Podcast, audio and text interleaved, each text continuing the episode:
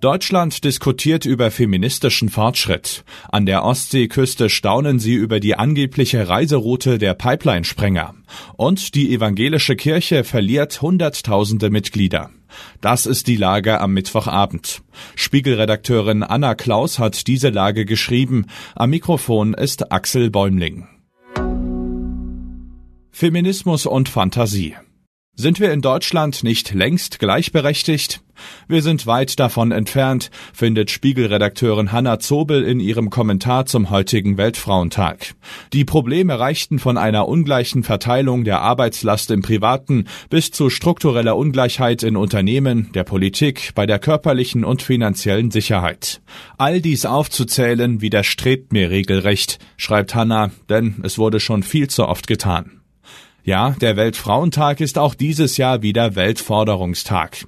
Die SPD fordert lebenslange Haft für Femizide, die nicht mehr länger als Beziehungsdrama oder Familientragödie verharmlost werden dürfen.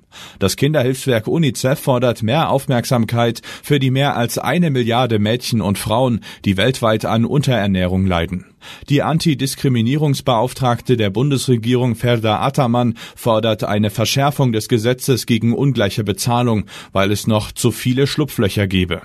Aber was folgt nun aus all diesen Forderungen, die doch vermutlich jeder bei klarem Verstand nur unterschreiben kann? Leider nicht viel. Neuerdings sind alle für die Frauen. Der Feminismus scheint in Deutschland eine Blütezeit zu erleben, schreibt Spiegel-Chefredakteurin Melanie Ammann im aktuellen Leitartikel. Wir erleben ein Zeitalter zwischen Champagnerfeminismus und Radikalfeminismus und kein Lager überzeugt oder inspiriert. Eine Art Kompliment. Heute Morgen wachte eine Freundin von mir, die auf einer Halbinsel an der südlichen Ostseeküste wohnt, auf und rieb sich verwundert die Augen, wie sie mir per SMS schrieb. Die Attentäter der Nord Stream Pipeline sollen mit ihrer Yacht von Rostock über Wieg nach Bornholm geschippert sein. Echt jetzt? In dem Bericht von ARD, SWR und Zeit war von einer Yacht die Rede, die mutmaßlich für die Geheimoperation verwendet wurde. Sie soll von einer Firma mit Sitz in Polen angemietet worden sein, die offenbar zwei Ukrainern gehört und von Rostock aus in See gestochen sein.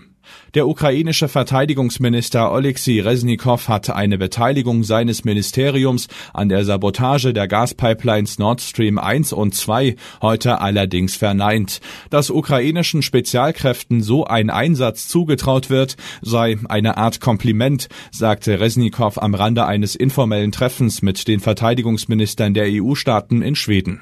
Auch meine Freundin bleibt skeptisch. Die schippern mit nicht wenig TNT an Bord durch unsere flachen Boddengewässer, immer mit der Gefahr aufzusetzen und von Behörden freigezogen werden zu müssen. Dann schippern sie aus dem Bodden raus und müssen die Brückenöffnungszeiten bei Zingst beachten und fahren kompliziert an den Gewässern des Nationalparks an Hiddensee vorbei. Seit heute Morgen ist ein Team verschiedener Spiegelredakteure in der Region vor Ort, um Fragen wie diese aufzuklären den Glauben verloren. Die christlichen Kirchen in Deutschland verlieren immer mehr Mitglieder. Im vergangenen Jahr kehrten rund 380.000 Mitglieder der Kirche den Rücken, wie die EKD am Dienstag in Hannover mitteilte. Rund ein Drittel mehr als im Jahr davor. Es ist schon seltsam. Eigentlich müsste es doch in unsicheren und krisenhaften Zeiten wie diesen ein Bedürfnis nach Hoffnung, Glaube und Spiritualität geben. Andererseits spart man durch einen Kirchenaustritt Geld, den man in Zeiten hoher Inflationsraten gut für den nächsten Supermarkteinkauf verwenden kann. Natürlich haben auch die vielen Missbrauchsfälle im kirchlichen Kontext das heilbringende Image der Kirchen in Deutschland nachhaltig zerstört. Gegen die steigenden Austrittszahlen soll nun unter anderem ein verstärktes Taufengagement beitragen. Die EKD kündigte an, in diesem Jahr am 24. Juni erstmals einen bundesweiten Tauftag zu feiern. Dabei sollen zahlreiche Tauffeste und Taufgottesdienste veranstaltet werden. Was sonst noch wichtig ist.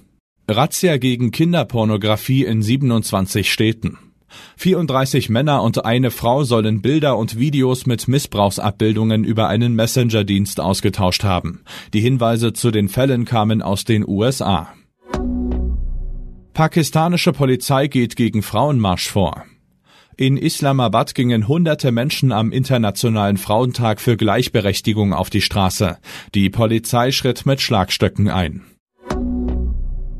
Linda Zerwakis weist Zweifel an Unabhängigkeit zurück. Sie moderierte Regierungsveranstaltungen, talkte mit dem Kanzler auf einer Konferenz. Ihre journalistische Integrität sieht Linda Zawakis aber intakt. Ich habe mich zu keiner Zeit vereinnehmen lassen. Soweit die Lage am Abend. Alle aktuellen Entwicklungen finden Sie auf spiegel.de. Wir melden uns hier wieder morgen früh mit der Lage am Morgen.